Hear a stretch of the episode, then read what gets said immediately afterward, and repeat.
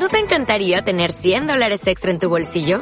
Haz que un experto bilingüe de TurboTax declare tus impuestos para el 31 de marzo y obtén 100 dólares de vuelta al instante. Porque no importa cuáles hayan sido tus logros del año pasado, TurboTax hace que cuenten. Obtén 100 dólares de vuelta y tus impuestos con 100% de precisión. Solo con Intuit TurboTax. Debes declarar para el 31 de marzo. Crédito solo aplicable al costo de la presentación federal con TurboTax Full Service. Oferta sujeta a cambios o cancelación en cualquier momento.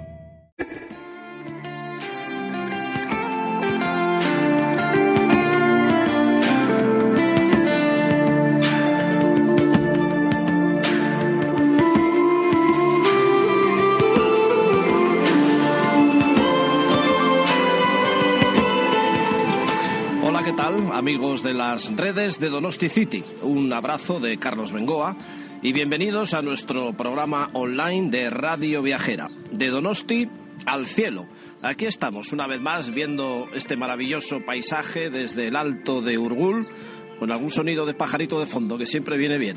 Lo que queremos es hacer un recorrido por nuestra ciudad, sus alrededores, que son una maravilla, conociendo gente que también nos cuenta sus viajes por todo el mundo, así como amigos que desde otros lugares del planeta se han quedado a vivir aquí, como por ejemplo alguno de los que os vamos a presentar hoy. Hoy ya con Gaby preparada, nuestra gaviota mascota, vamos a volar a varios puntos muy interesantes, así que estate ya preparada Gaby, por favor ven aquí inmediatamente deja de ligar con los pajarillos, que ahora estamos en trabajo. ¿eh?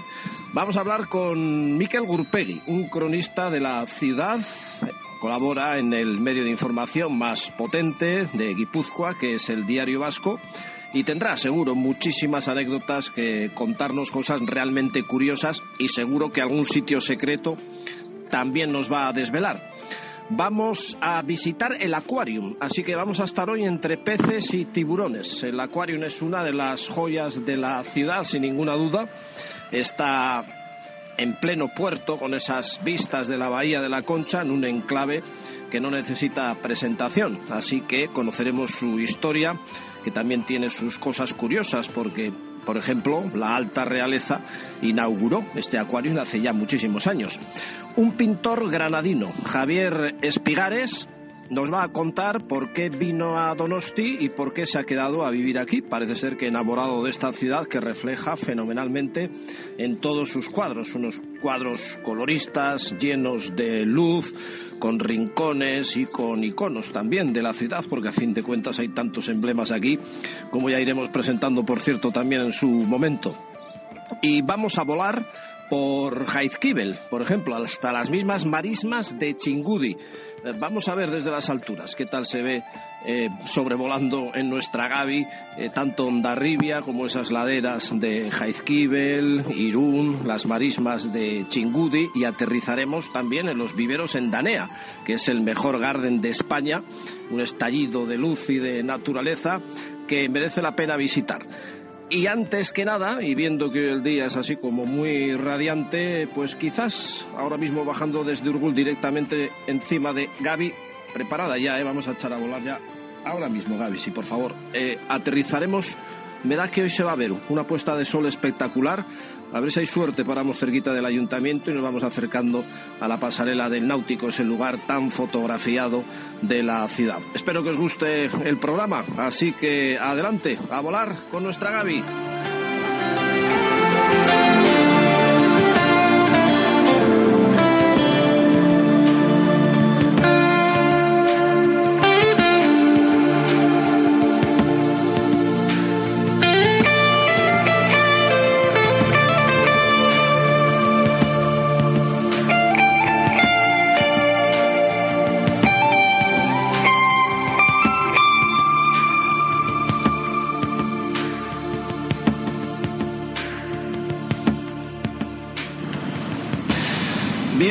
Toca ahora acelerar un poquito el paso. ¿eh? Estoy por el Boulevard Donostiarra, se va acumulando la gente en la zona del puerto. Bueno, en realidad no hay más que ir viendo ya cómo se va poniendo de colores la Bahía de la Concha y ya nos imaginamos, ¿eh? o sea que aceleramos el paso aquí por la calle Ingentea, justo por la trasera del ayuntamiento, dirección puerto y en efecto aquí estamos llegando a la tradicional pasarela del Náutico, uno de los sitios sin duda más fotogénicos de la ciudad, porque además queda muy a mano. La gente mira hacia la bahía, hacia la zona de la isla, el monte Higueldo, y claro, hoy el sol nos brinda un espectáculo antológico. El sol y las nubes, ¿eh? que a veces suele ser lo mejor. Imagínense la bahía iluminada de un tono tenue rosa, naranja, las nubes que hay mayormente de viento sur, están pintándose ya definitivamente de naranja, de un rojito claro, rosas en algunos momentos, que con el color del cielo azul, pues no les extrañe a todos nuestros seguidores que la pasarela del náutico esté repleta de gente que hoy en día con el teléfono móvil pues está plasmando estas imágenes. Veo fotógrafos ya de los más buenos con el trípode montado sacando fotos, hombre, más de profesionales. Hombre, si está aquí Darío Garrido, uno de los mejores fotógrafos de la ciudad. Darío, mientras le das al play de la cámara, o como se llame, tranquilo, que nos vas a hablar un poquito aquí, porque esto es un privilegio, ¿eh? Sí, sí, es un lujo. Esta ciudad, esos atardeceres y estar aquí siempre es un lujo.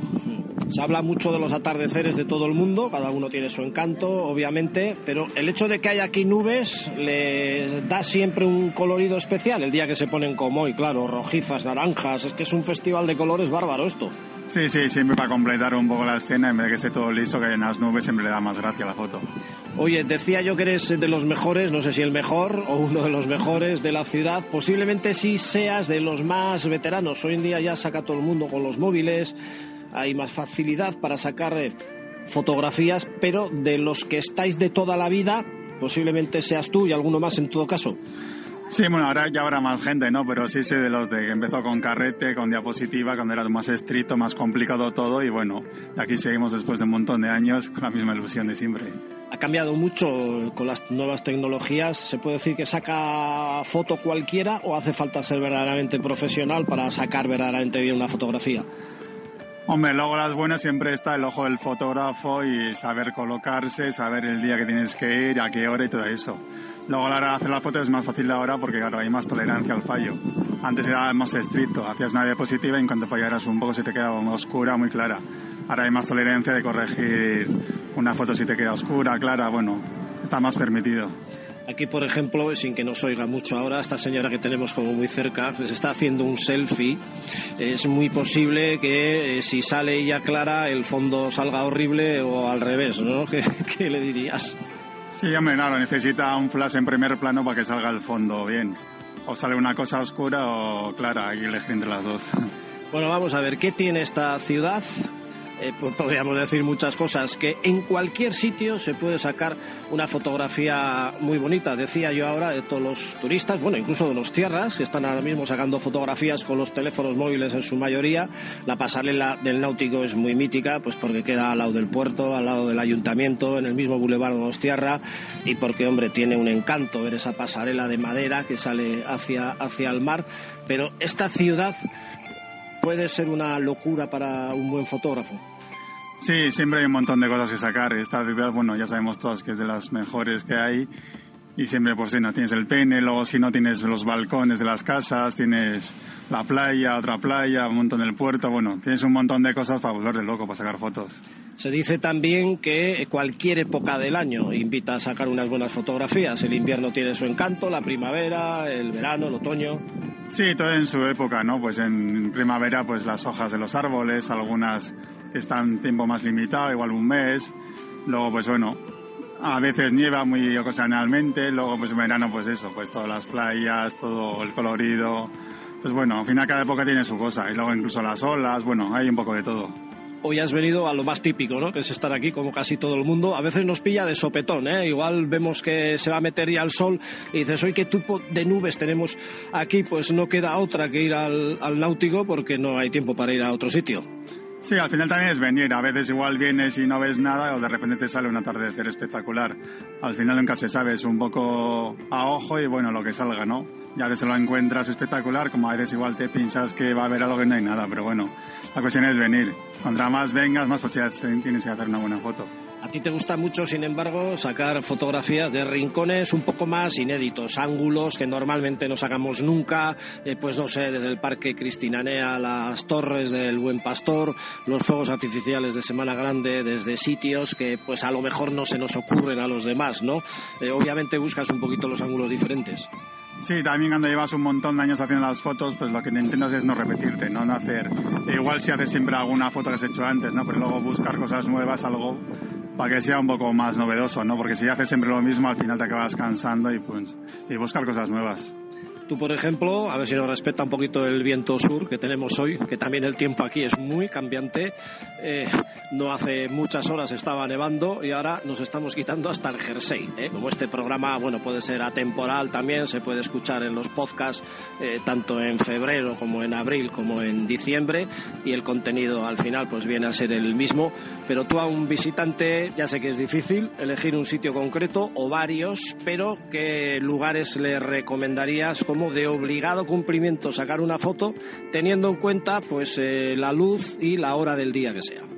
Hombre, si es pan turista, yo siempre cuando vienen o te dicen familiares y vienen de fuera, pues digo, mira, pues lo mejor vete hacia el pene del Vinto y luego de ahí sales y coges el funicular y te subes a Geldo y a la tarde tendrás la típica postal, pero bueno, hay unas vistas espectaculares y es bastante cómodo porque todo está en el mismo lugar y luego pues con un poco más de tiempo pues te haces el paseo de la Concha y ya tienes todo, el ayuntamiento, el puerto Alberdier y bueno, en muy poco tiempo tienes todo.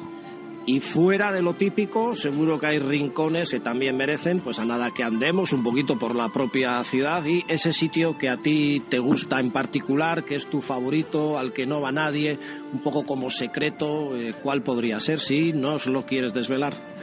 Sí, bueno, tampoco secreto. Hubo una época pues que subía mucho a la verdad que además era un monte que muy poca gente subía. Iba gente igual pues con perros que vivían cerca de la zona, pero era un monte que era unas vistas espectaculares y que iba muy poca gente. Y luego a, y a nivel de mar, bueno, la vista es de lujo, ¿no? Y estabas muy, como muy solo, muy tranquilo y muy relajante. Y luego, pues bueno, más cerca de mi casa, pues bueno, tengo también Cristina Enea, que es un parque, bueno, que también está muy bonito y está muy acogedor y tampoco hay muy poca gente y está muy tranquilo. Fuera de Donosti, lo que son un poco los alrededores, ahí no te solemos ver tanta fotografía. No sé si es porque te centras más en San Sebastián, pero mira que los alrededores, a media horita de coche mismo, tenemos grandes cosas para fotografiar. Sí, ya me he solido mover. En su día, sobre todo, pues antes, sobre todo con el tema analógico, así ya me movía. Entonces, un poco lo principal, creo que ya tengo, es el ratón de Oñate, la Basílica. Entonces esas zonas ya las tengo un poco sacadas, ¿no? Pero bueno, suelo ser más de quedarme en San Sebastián. Igual más de turismo, ir a un sitio así para cambiar, pero bueno, las zonas típicas de Guipúzcoa ya las tengo todas sacadas. Muy bien, como esto es hablar y no se puede ver, aunque intentamos hacer unas radiografías y unos dibujos exactos de lo que tenemos a la vista, como en este caso aquí desde el Náutico, que es una maravilla ver el atardecer de hoy. Algún día retransmitiremos también olas en directo, ¿eh? con comentaristas de cómo vienen, cómo saltan. Otro espectáculo de la ciudad. Pero para los que te quieran ver tus grandes arsenales de fotografías, Darío, en las redes sociales, ¿por dónde tendrían que entrar? Hombre, lo más sencillo es si entran a mi página web, es dariogarrido.com, ahí te vienen todos los enlaces, pues eso, al Facebook que tengo tres páginas, Instagram, Twitter, pues bueno, ahí es donde entrando en la web, pues tienes los enlaces directos y ahí tienes fotos, pues para hasta aburrirte.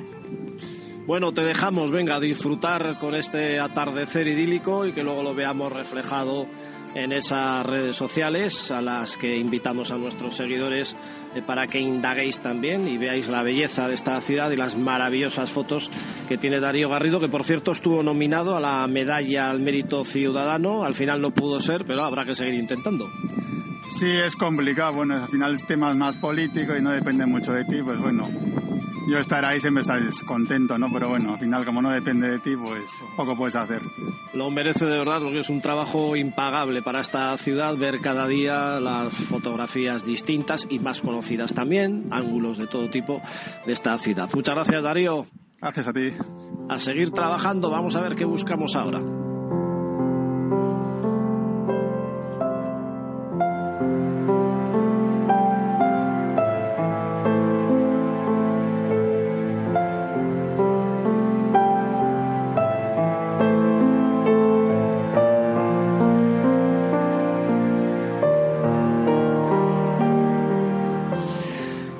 Es uno de los grandes iconos de nuestra ciudad. Está en el mismo puerto Donostiarra, eh, a cuatro metros del Paseo Nuevo. Aquí muchas veces hemos iniciado un recorrido casi circular que iría desde el Paseo Nuevo hasta el Peine del Viento, uniendo las esculturas de Oteiza y de Chillida. En alguno de nuestros programas, si miráis el podcast, los seguidores de Radio Viajera y de Donosti al Cielo, que es nuestro programa, lo tendréis seguro es una de las eh, joyas para todos los donostiarras, sobre todo para los más pequeños que hemos disfrutado muchísimo aquí eh, y eso que hemos venido varias veces y al final como que no cansa y como que siempre entretiene.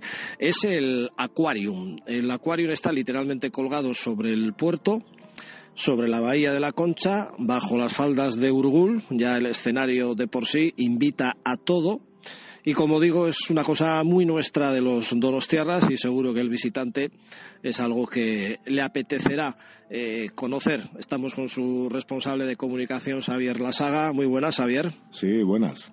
Hoy precisamente aquí en la estatua eh, que preside, vamos a decirlo así, el Aquarium, que es la de su gran impulsor, Vicente Zaragüeta, eh, ya fallecido recientemente, y que yo diría que ha sido uno de los grandes personajes de la ciudad. Yo tenía mucha amistad con él y tengo que reconocer que era un, un auténtico top.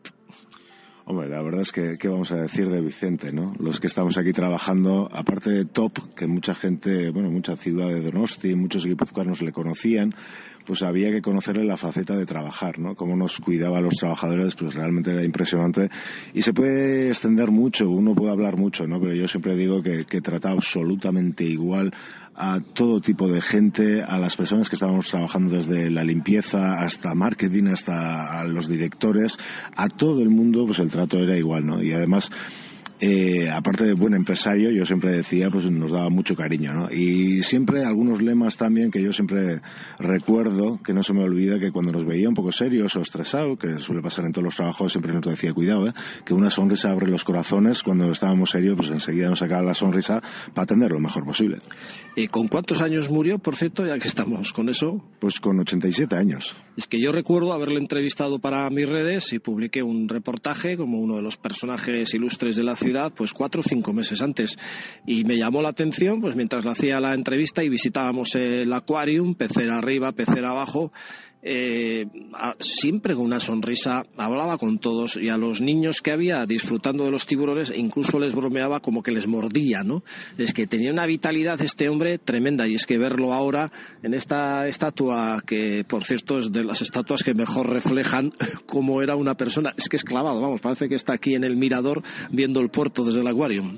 Hombre, es una postura que muchas veces solía hacer. Siempre salía fuera del acuario porque decía que, que, el acuario era la casa de los guipuzcoanos y siempre estaba mirando un poco al puerto y en especial los días señalados, como eran las regatas, por ejemplo, a ver si veía algún conocido y si no, bueno, pues mucha gente le conocía para decir, bueno, al acuario, al Aquarium, invitaba a todo el mundo y solamente recordar eso, ¿no? Que, hemos aprendido mucho de, Vicente, pero siempre nos decía también que la única manera de ser feliz era eso, ¿no? Haciendo feliz a los demás y desde luego él siguió ese ejemplo. Y el Aquarium que nos hace feliz a los donostiarras y supongo que a todos los visitantes. Pues la verdad es que sí, y me ha gustado cómo has empezado a contar, ¿no? Porque la gente cuando viene fuera de Guipúzcoa o fuera de Euskadi, pues muchas veces, bueno, pues un acuario, ¿no? Un acuario en que voy a ir a visitar a la ciudad. Pero la gente de aquí, donostiarras, guipuzcoanos, vemos un poco como símbolo y yo creo que es cuando hemos sido pequeños, pues todo el mundo hemos venido aquí y le tenemos un cariño especial. Bueno, cuéntanos un poquito la historia, que tiene también su cosa y sus visitas de alto copete, por así decir, con el propio Alberto de Mónaco, por ejemplo. Sí, Alberto, Carolina, los Reyes y bueno, pues visitantes ilustres que hemos tenido. Pero siempre nos gusta y nos gusta mantener eh, un poco esa filosofía con la cual nació el Acuario de Donosti. ¿no? Igual poca gente, incluso la gente de aquí no sabe que nació en el año 1908. Estamos hablando de que tiene más de 100 años el Acuario de Donostiarra. ¿Y por qué nació? Pues nació porque se veía que había una necesidad de crear una escuela de pesca, ¿no? Eh, fue el primer escuela, la primera escuela de pesca de, de la nación o del Estado. Y bueno, pues eh, primero eran cuatro señores que se unieron en el año 1908 con la ayuda del tatarabuelo de Alberto de Mónaco, de la Casa de Mónaco, que cuatro años antes vino con un buque oceanográfico avanzado a la ciudad de Donosti y él mismo pues ayudó que, que bueno, en 1908 se creara la Sociedad Oceanográfica de Guipúzcoa, que a posteriori, en el año 1928, ya se construiría este edificio que tenemos ya en la Acuario Donostierra. Ahora está muy coqueto, muy bonito, no es grande como otros grandes aquariums, eh, pero bueno, incluso eh, realizáis para los niños, para los colegios, para las icastolas de, de aquí, eh, la opción de poder dormir en la gran pecera debajo mismo de del paso de los tiburones. ¿Esto puede ser? Esto suele ser los viernes a la noche normalmente. Eh, bueno, vienen niños, un grupo de 15 más o menos, con sus profesores. Y la verdad es que todo el mundo, yo creo que cuando tenemos una edad, recordamos dónde hemos estado de acampada o de colonias. ¿no? Entonces, hoy en día, pues la gente puede venir, o estos colegios pueden venir a la Cuarenta de Donostia a pasar una noche, cenan, les hacemos un juego con todo el recorrido, visita guiada, y luego cada uno se coge sus sacos, se mete al túnel. Y lo curioso es que alguno viene incluso nervioso. Eso de dormir los tiburones, pues la verdad es que la verdad es que es una historia que a la gente le queda grabado en la mente, la gente se queda muy muy contento y bueno, pues hay muchas familias que nos están pidiendo a ver si, si podemos extender. Oye, a ojo, ¿qué volumen de gente ha podido entrar? Eh, son datos que soléis dar cada año, pues este han venido tantos visitantes, ¿no? A ojo, igual no tienes los, datos a manos, pero por ejemplo, este año pasado, ¿qué volumen de gente ha podido venir? Pues el año pasado teníamos 341.000 personas. Eh, hoy en día, después del Museo Guggenheim, sería el segundo recurso turístico más visitado en el País Vasco. Pero bueno, pues ya hemos dicho que tenemos una larga historia de años y se puede contabilizar alrededor de más de 16 millones de personas que han entrado a la cuenca de Donosti. Pero bueno, estamos muy agradecidos no solamente a la gente que viene de fuera a visitar la ciudad y luego nos elige a nosotros, sino que en especial también a los donostiarras, guipuzcoanos y País Vasco, que son los visitantes que, que repiten. Hace mucho el marco, el estar encima de la bahía, encima del puerto, las faldas de Urgul, claro, de cara al turismo, esto es un sitio de paso terrible, ¿no? Hombre, es un paso, yo creo que todo el mundo que viene a visitar esta ciudad, la ciudad de Donosti, pues quien no se acerca un poco hacia la playa de la Que es uno de los iconos de esta ciudad, y aparte de ver la isla, pues justamente ahí a la derecha lado del puerto, pues se nos ve a nosotros, ¿no? El acuerdo de Nostierra, y luego también, como bien has comentado, pues el paseo nuevo, el tema de las olas, y la verdad es que el puerto de Nostierra, con el canto que tiene, yo siempre digo, eh, hay mucho trabajo, es muy buen acuario, pero desde luego uno de los puntos fuertes que tenemos sin duda sería la ubicación. Bueno, pues como hacemos en estos casos para todos nuestros amigos blogueros y viajeros del mundo entero, este programa, aparte del podcast, eh, tiene sus horas para aquí y para todos los sudamericanos, que hay diferencia horaria, se quiera o no. Recuérdanos simplemente la página web en la que se podría entrar para indagar un poquito. Pues www.aquariumss.com y bueno, luego también tenemos las redes sociales, tanto Instagram, Twitter, Facebook, un poquito de todo. Y animar a todo el mundo, eh, en especial la gente de aquí lo conoce, pero los de fuera se van a sorprender estas dos plantas de museo que tenemos con esta historia naval, que reúne más de 700 años que tenemos esta relación con el mar, que aparte del túnel, tiburones, más de 300 especies, pero bueno, la parte del museo, desde luego a la gente que no conozca el acuerdo del museo. Muchas gracias, Javier. Y es que soy.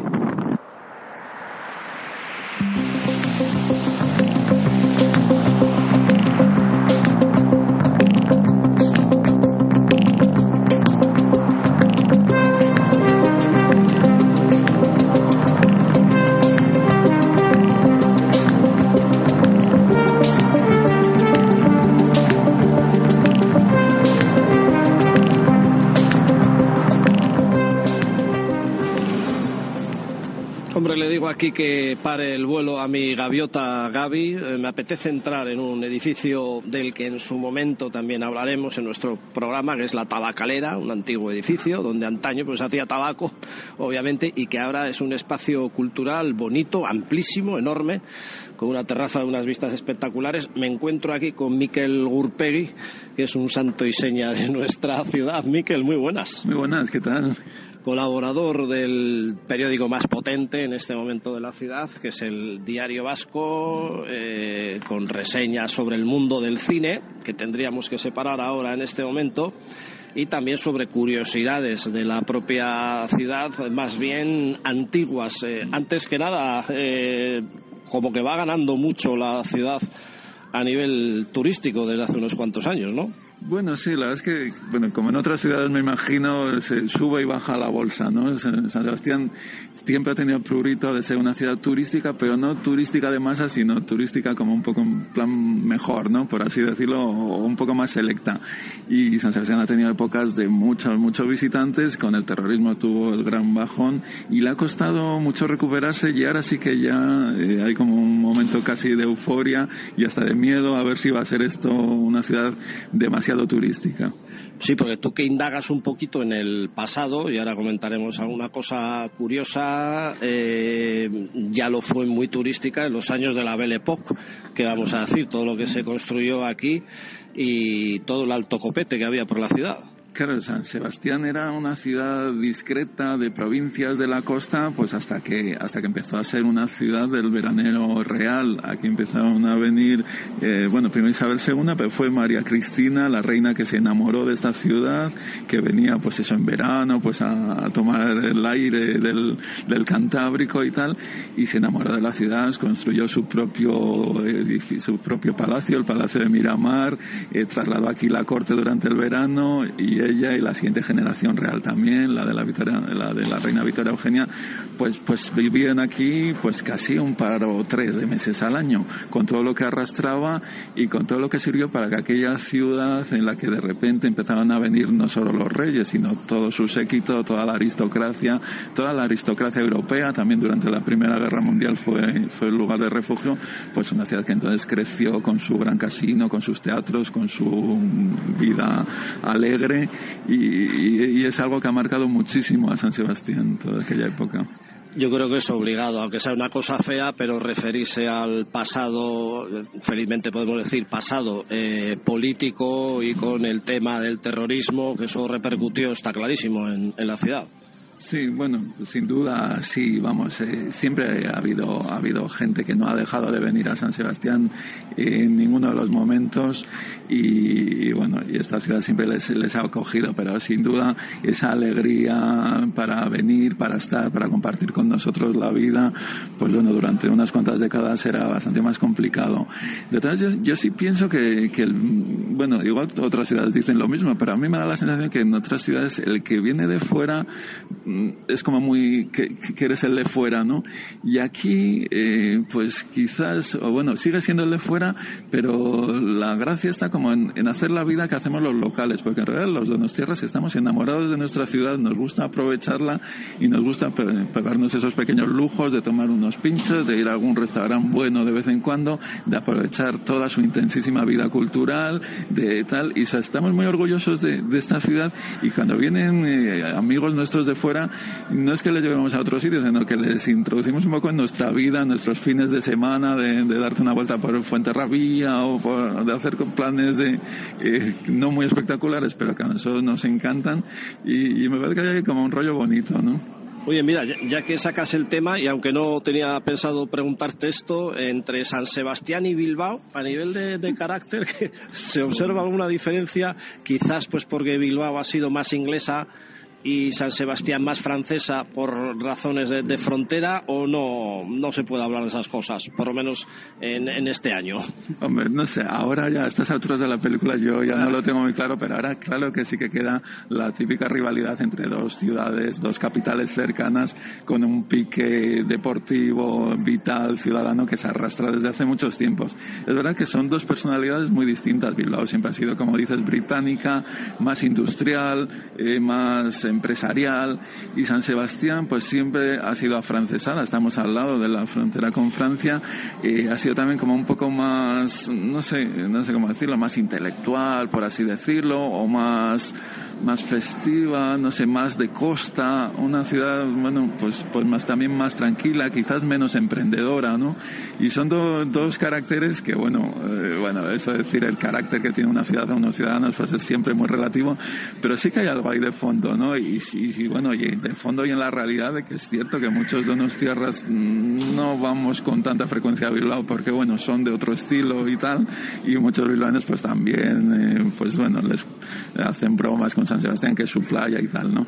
Eh, yo ahora aconsejaría desde luego ir a las dos, a las dos ciudades porque son dos ciudades fantásticas y que son como dos caras de un tipo de capital vasca con mucho interés. Oye, vamos a ver, tú que indagas en el pasado, que haces una columna muy bonita, por cierto, en el diario vasco sobre curiosidades de antaño, eh, seguro que haya un sitio, un recorrido, un rincón en la ciudad que no sea pues la concha con su barandilla, o sea, lo más típico. Seguro que hay algún sitio que nos dejamos por ahí en el olvido y que al visitante lo mismo le dices, o al Donostierra, eh, oigan ustedes, ¿por qué no van a ver esto? Mira, te voy a recomendar un sitio que, bueno, siempre da, da, un poco pudor recomendar sitios que no quiero que vaya mucha gente, pero sí, ah. este, lector, este oyente que nos está oyendo ahora, sí, este, este, o esta oyente sí quiero que vaya, pero que no lleven a mucha gente, porque es un lugar como íntimo, como pequeñito. Eh, bueno, o también pueden ir a Europa, lo digo un poco así exagerando.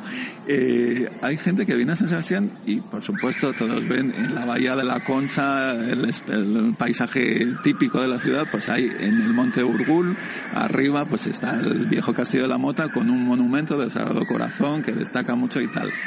Hay que subir ahí, hay que subir, eh, no cuesta tanto, en 20 minutos subes el Monte Urgul y ves las mejores vistas de la ciudad en competencia con las del Parque Atracciones de Igeldo. Y, yo te decía esa parte íntima porque te voy a recomendar ese lugar, ese espacio que, bueno, para que es un pequeño monte precioso y tal, verde y tal. Y no, no, te voy a pedir un momento muy concreto. Yo acabo de hacerle una entrevista al, al padre, al al, cura que oficia misas, porque se ofician misas en una capilla que está ahí justo a los pies de ese monumento de Sagrado Corazón y además son unas misas muy a deshora. Son los viernes a las 8 de la mañana y los domingos a las 9 de la mañana no se asusten. Va poquísima gente, encima va gente mayor que sube el monte, que se conocen allá, se forma una pequeña comunidad de, los días de lluvia de ocho personas, los días de no lluvia de 20 personas, y es una misa que aunque no seas creyente y aunque no tengas, eh, la fe no sea lo tuyo, es un momento muy íntimo, muy bonito, en un lugar muy especial, muy aislado, y con ese placer de subir al amanecer el monte Urgul, que, bueno, eh, eh, sé que es un plan un poco extraño, pero bueno, si lo haces no se te olvida. Y luego después de la misa bajar y quedarte por allá remoloneando en el pinar o bajar al paseo nuevo viendo el mar. Bueno, no sé, eh, esa sensación. tomo nota porque tenía ganas de hacer un reportaje ahí dentro, pero claro, está siempre cerrada, pero no a esas horas. Igual aprovecho la ocasión. Pensaba que me ibas a decir el cementerio de los ingleses, que eso lo he recomendado yo mucho y es una de mis debilidades, pero bueno, tomo nota también. ¿eh? el cementerio de los ingleses es de esos lugares románticos en los que dejar volar la imaginación, imaginarse la vida de aquellos soldados británicos que acabaron ahí y tal, ¿no? Y sin duda que sí, y es que en realidad el, el Monte Urgul, que está al lado, está pegado con la parte vieja de las tierras, está a un paso de todo.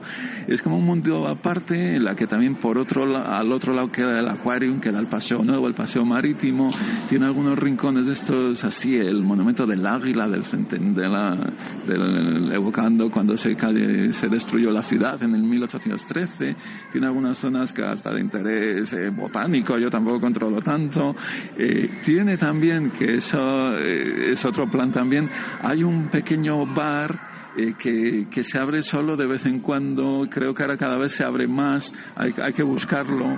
¿eh? Al fortín, polvorín, polvorín, el fortín, digo yo.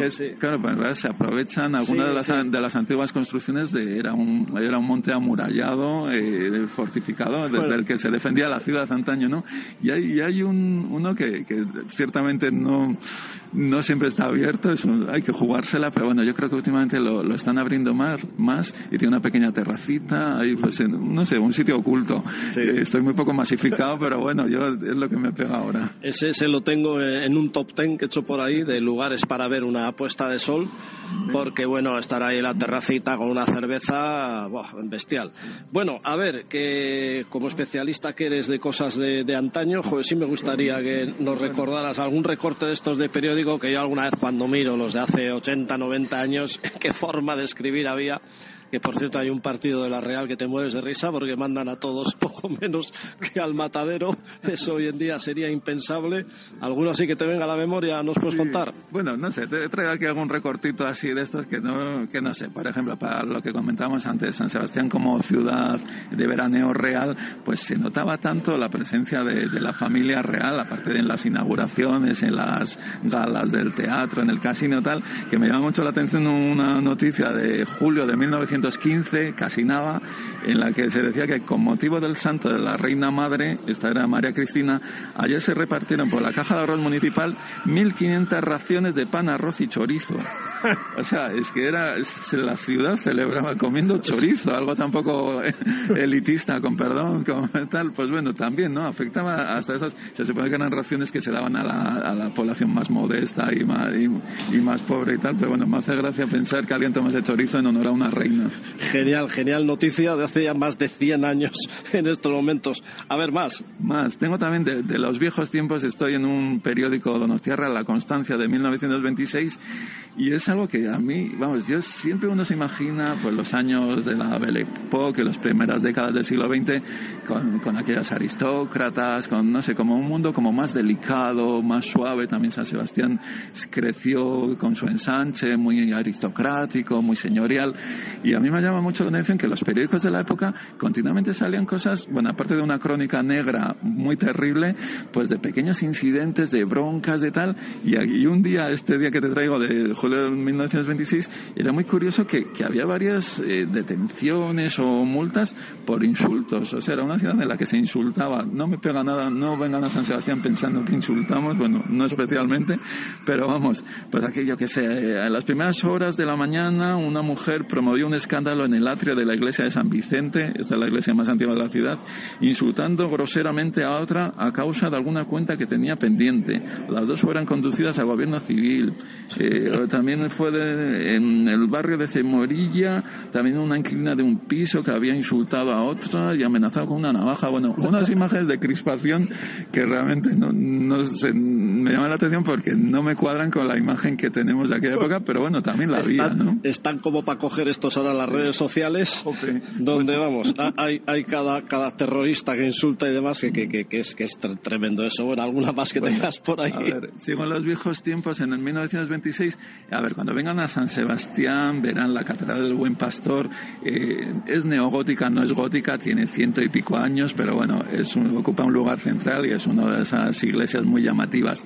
Y lo que me llama la atención es que en el año 26, pues hubo un señor, un tal Miguel Puertollano, que escaló la, ese punto oh, sí. tan alto de la, de la ciudad, lo escaló por fuera, pero además sin ningún tipo de arnés, ni de red, ni de nada. Pues bueno, como se hacían las cosas en aquella época, ¿no? Una torre de 74 metros de altura, pues la subió así como si fuese Spiderman por fuera y tal, y llegó arriba y saludó y tal. Bueno, ese tipo de cosas que te hacen gracia de imaginarlas hoy. Pues creo que, el, que la gran asignatura pendiente de la ciudad es abrir al público esa torre, como otras torres de iglesia que, que podemos visitar en otras ciudades, y parece que por fin dentro de poco se va a poder abrir al público. A mí me han dicho como que sí, que la cosa por fin sí, sí que podremos entrar al campanario del Buen Pastor. Pues yo es que subí hará tres años o así con el párroco José Añorga, que parece mentira, sus ya más de 80 años que tenía, era como un gato montés, subiendo por esas escaleritas tan aéreas que quitaba el hipo y abriendo trampillas ahí con una facilidad tremenda, yo iba así como recogido y recatado y él cual gato montés. Pero bueno, tiene su cosa, ¿eh? subir hasta el campanario, eché unas fotos espectaculares desde ahí arriba, maravilloso. Y eso dice si quieren hacerlo en plan turístico, pero hay que andar con bueno, mucho cuidado, ¿eh? Sí, sí, hombre, quieren, eh, no sé si hasta, quizás no hasta arriba del todo, pero sí que hay un plan ya de, de bueno, pues de, de, acondicionar esas escaleras y tal, y, y bueno, y, y, permitir que, que, podamos ver, bueno, yo estoy muy forofo de las vistas, pero es verdad que a mí me encanta subir a los lugares altos en todas las ciudades y también en San Sebastián, aunque tengamos esos montes alrededor y tal, pues este es el punto dentro del centro de la ciudad, el punto más alto, ¿no? Y, y tiene que estar precioso. Bueno, venga, una última. Bueno, me hago un salto total en el tiempo, en este desbarajuste que te estoy haciendo, pero me hizo gracia encontrar el otro día, yo para mí, lo que escribo en el periódico, eh, miro periódicos antiguos y no tan antiguos, y en una época no tan lejana, en 1983, me hizo gracia una escena. Eran los, bueno, durante el franquismo el carnaval estuvo prohibido, en San Sebastián se perdió, eh, en Tolosa se mantuvo eh, y, volvió ya después de, con la democracia, volvió el, carnaval y tuvo unos años como muy eufóricos, de mucha actividad. Ahora ha bajado un poquito, pero bueno, es, era un momento eh, de, de euforia. Y hubo unos, un vecino o unos vecinos de la calle Vergara, del centro de la ciudad, que se les ocurrió durante el desfile de, de, la, de las comparsas del carnaval, colgaron desde su balcón una bota de vino para servicio público. Ah. no es un detalle como muy... Bueno, en Donostia eh, somos generosos y nos gusta compartir las cosas, pero tan así como de pueblo, de dejar la bota de vino colgando, es llamativo, ¿eh? Y dice que tuvo mucho éxito, le, la gente bebía el vino que debía estar bueno, tuvieron que rellenar la bota varias veces y bueno, es una estampa insólita de San Sebastián porque San Sebastián cuando, si vienen o cuando vengan, verán que parece una ciudad en la que no pasa nada, pero pasan un montón de pequeñas cosas y aquello que pasó en el 83, ahora igual les denunciaban si te, si te ponían una bota, una bota de vino de servicio público.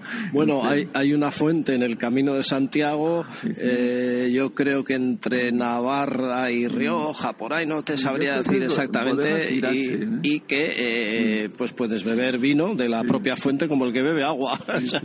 Yo la he bebido, es de bodegas Irache, si está al lado del monasterio de Irache en ah, Navarra, y, y, sí, las que son cosas curiosas de, la vida. Bueno, yo más les recomiendo que vengan a la parte vieja, que, que paguen sus chiquitos, que es como se llama aquí a los vinos pequeños, de pequeño tamaño, que tomen sus pinchos y que hagan lo que sea y no esperen encontrar esa bota que no ha vuelto a aparecer. ¿eh? Muy bien, oye, Miquel, muchas gracias. El tema del cine, que eres un auténtico especialista, lo dejamos para otro programa. Como van saliendo en los podcasts, pues lo mismo se escucha esto dentro de un año que dentro de dos y el del cine dentro de cuatro meses. Pero bueno, que estará colgado en otro programa. Un placer, nos divertimos mucho contigo. Nada, hasta otra pues.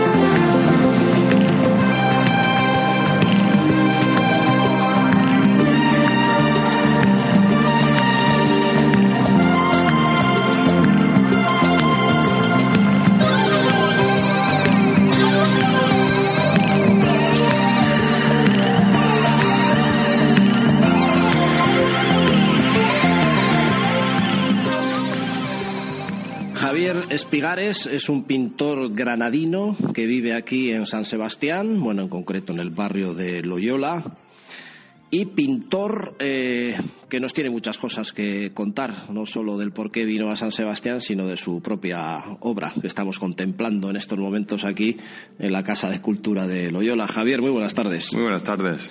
Bueno, en primer lugar, eh, eres de Granada. Sí, sí, soy de granadino y Donostierra de hace 19 años. ¿Y por qué viniste aquí?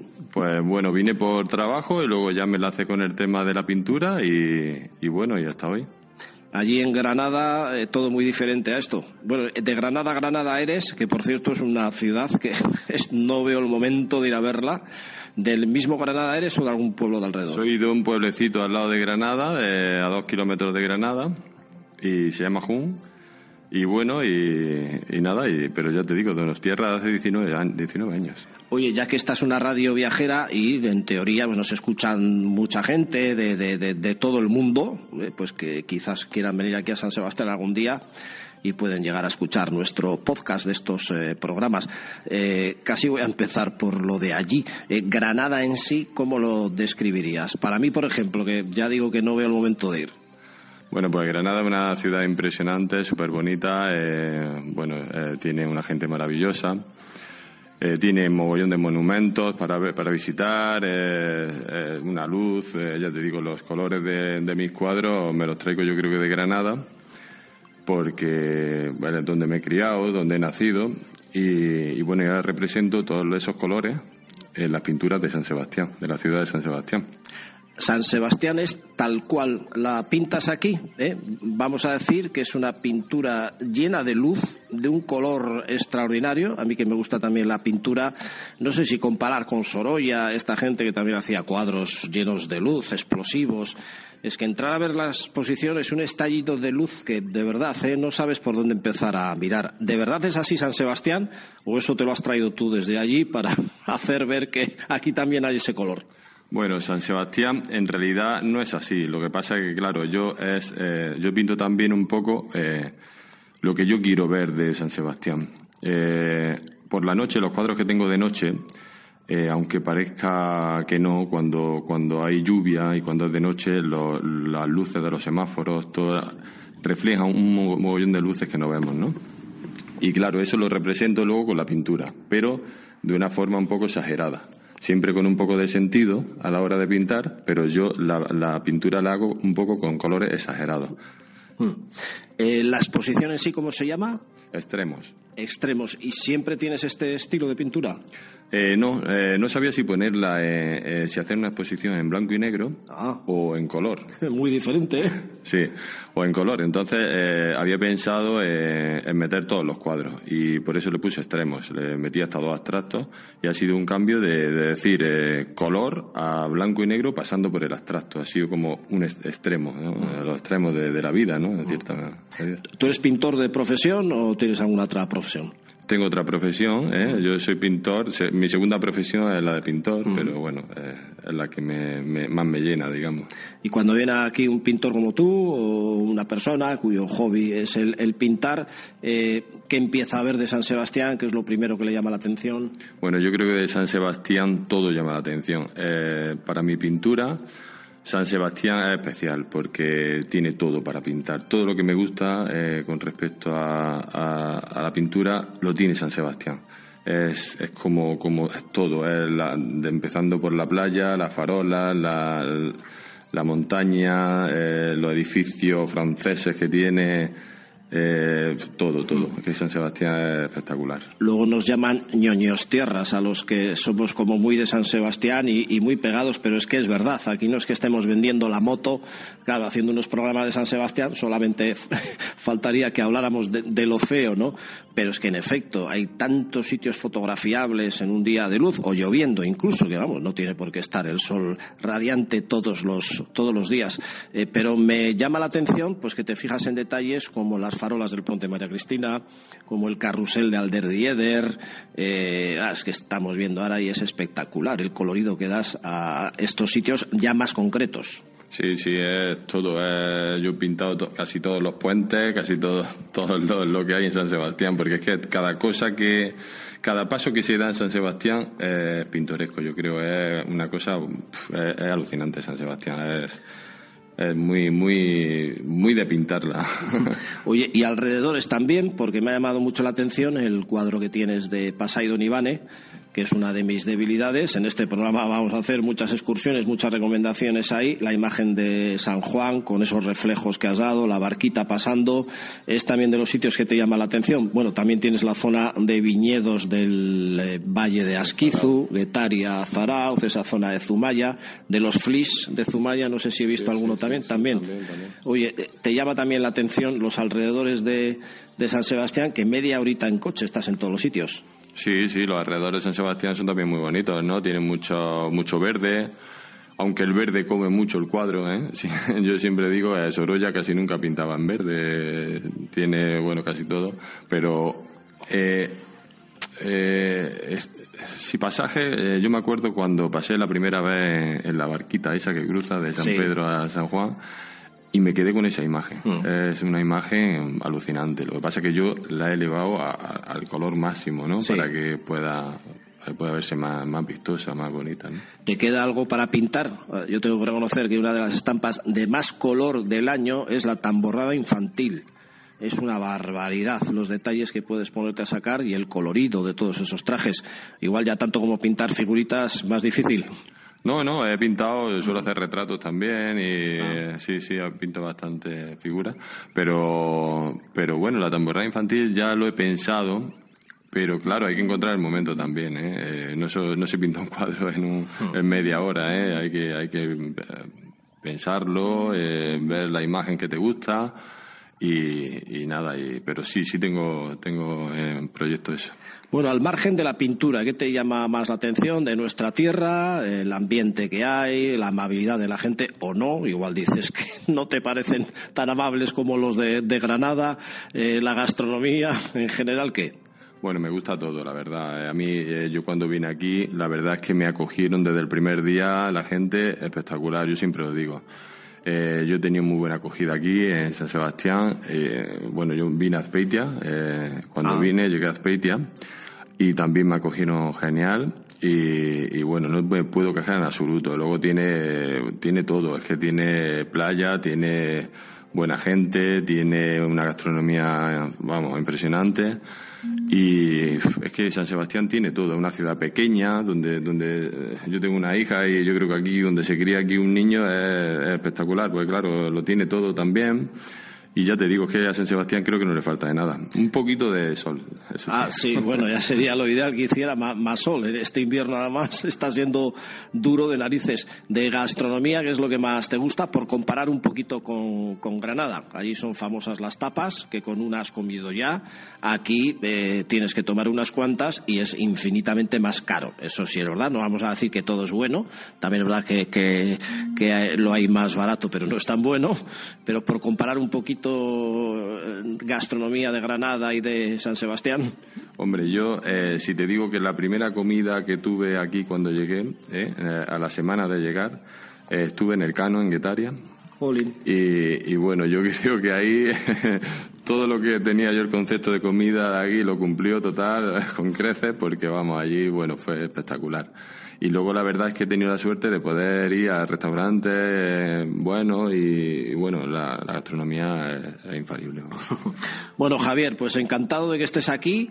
Enhorabuena por tu obra para los oyentes que ahora están escuchando este programa, que intentamos obviamente que sean muchos, ¿dónde te pueden encontrar? ¿En alguna página web, en algún Facebook? Pues para que vean también tu obra y comprueben que no estamos hablando por hablar, que es un espectáculo de luz y San Sebastián muy bien reflejada y sus alrededores. En los cuadros de Javier Espigares, ¿por dónde te encontrarían? Bueno, yo suelo andar por Facebook eh, y en Instagram. ¿eh? Eh, luego también pues suelo hacer exposiciones por San Sebastián. En Hotel Ayete, en, el restaurante Vera Vera, tengo una exposición permanente ahí mm. siempre. Y luego en julio estaré también en Tabacalera haciendo arte en vivo. ¿eh? Eso animo a la gente a que, se, a que se pase para ver cómo hago los cuadros. Voy a hacer cuadros en, en blanco y negro.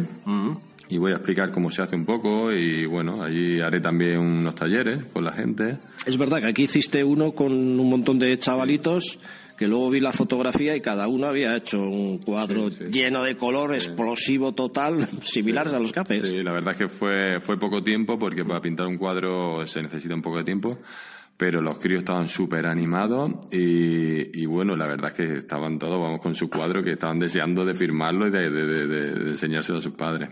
Gracias, Javier, hasta cuando quieras. Vale, muchísimas gracias a vosotros, hasta luego.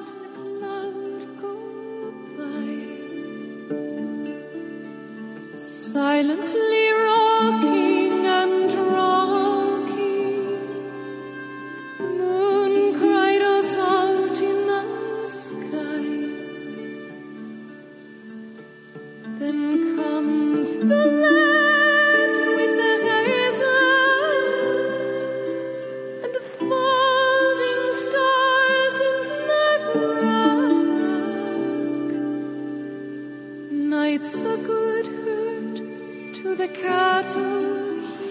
Venga, vuela Gaby, y además de verdad que vamos a ir hacia un lugar escondido que conocen muy bien tus compañeras las aves. Y así de paso visito a unos amigos que tienen el mejor vivero de España, o sea que no es poca cosa. Vamos a aprovechar el viento oeste que nos va a llevar en unos minutos hasta la bahía de Chingudi. La conoces bien, ¿verdad? Eh? El Hotel de las Aves, una entrada de mar junto a la desembocadura del Vidasoa donde ahí descansan todas las aves migratorias que del norte de Europa se desplazan hasta África, un humedal obviamente protegido, como lo son un poquito más adelante, pues la laguna de Pitillas, por ejemplo, o Urdaibai lugar en el que en algunos de nuestros programas queremos estar también. Venga, que volamos ya sobre Donosti hacia Francia, enseguida cogemos Pasaya por el Faro de la Plata, las laderas de Jaizkibel, que casi las podemos tocar sobrevolando en nuestra gaviota, otro espectáculo de la naturaleza, sin duda alguna. Estas laderas que llevan camino de ser verdaderamente protegidas por la UNESCO. Saludo al barco Mater, que hace excursiones saliendo desde Pasaya, alguna de ellas precisamente para ver los acantilados de Jaizkibel. Ya estaremos en algún otro programa con ellos. Venga, enseguida ya el faro de Iger, y aquí vamos girando un poquito. El faro de Iger es el que marca la frontera con Francia. Y junto al aeropuerto, casi vamos a iniciar aquí la maniobra de aterrizaje. Ah, es broma. Venga, sigue, sigue un poquito más, Gaby, sigue un poquito más. Vemos Ondarribia, sus casas de pescadores, Endaya y esa larga playa rematada por las rocas gemelas. A nuestros pies está quedando un paisaje de mar muy, muy bello. Y de montaña también, porque enseguida vemos el monte Larún, por ejemplo, con sus más de 900 metros de altitud, la peña de Haya, y en dos aletazos más. Venga, vamos a parar ya por aquí, Gaby, ahora sí. Parece mentira ¿eh? que entre el aeropuerto y la estación del tren, o lo que sería Irún y Ondarribia, pueda existir este espacio natural tan increíble, tan lleno de paz y que podrá hacer gastar batería sin ninguna duda nuestra cámara de fotos. Son dos marismas unidas, la de Playa Undi, que como digo queda entre el aeropuerto de Ondarribia y la estación de tren de Irún, y la de Jaizubía, que desde la entrada de Ondarribia recorre en un paseo precioso de unos 30, 40 minutos la zona baja de esa ladera de Jaizkibel. Venga, aquí dejamos ya, de momento, paramos Gaby junto al club de golf de Ondarribia, que quiero visitar a los amigos de Endanea.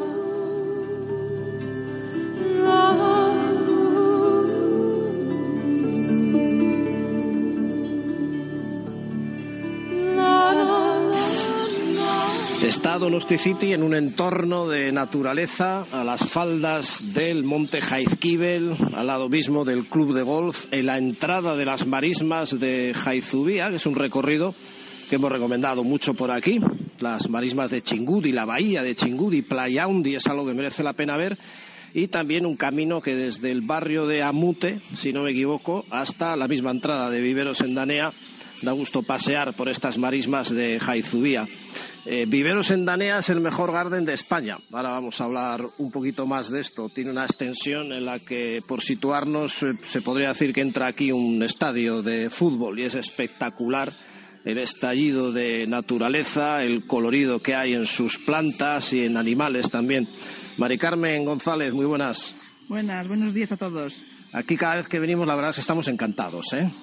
Hombre, es un mundo natural y, gracias al invernadero pues está todo a cobijo y entonces las plantas y las flores y los animales pues están cocho cocho. Y bueno, ya sabes, aquí se nos estropean los cartones con la humedad. Entonces este ambiente así de, humedad pues eh, nos queda en el entorno entre plantas y la humedad pues es un sitio un poquito diferente, acogedor, pero a la vez vivo, muy, muy vivo porque hay muchas plantas, todas están vivas y, y, es lo que llena, la verdad, es lo que llena el paseo dentro del vivero, es lo que te llena, que encuentras todo tipo de planta viva y encima que la puedes eh, adaptar o buscar la que, la que tú quieras, la que tú quieras. Oye, decía que tenéis el título de mejor garden de España, eso creo que se da cada dos años o así, os lo dieron en el 2016, ¿no? Ahora, ¿cómo estaría la cosa?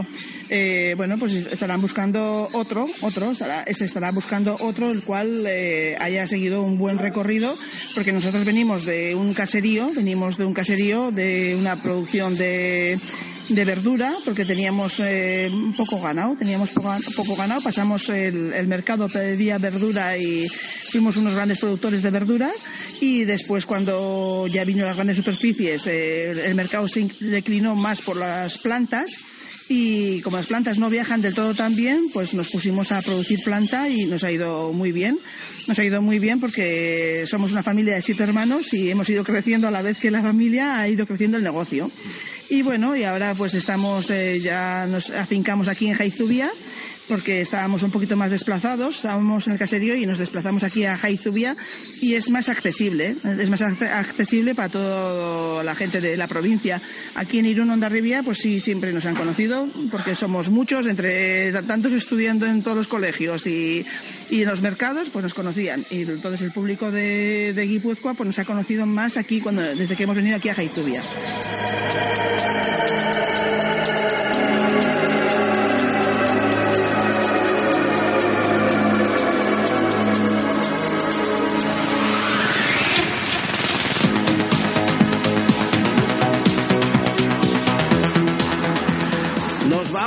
Apretadito el programa de hoy. ¿eh? En el próximo nos vamos a marchar hasta Marruecos. Y es que también nos gusta mucho viajar. Aquí en De Donosti al cielo. Un saludo de Carlos Bengoa. Agur.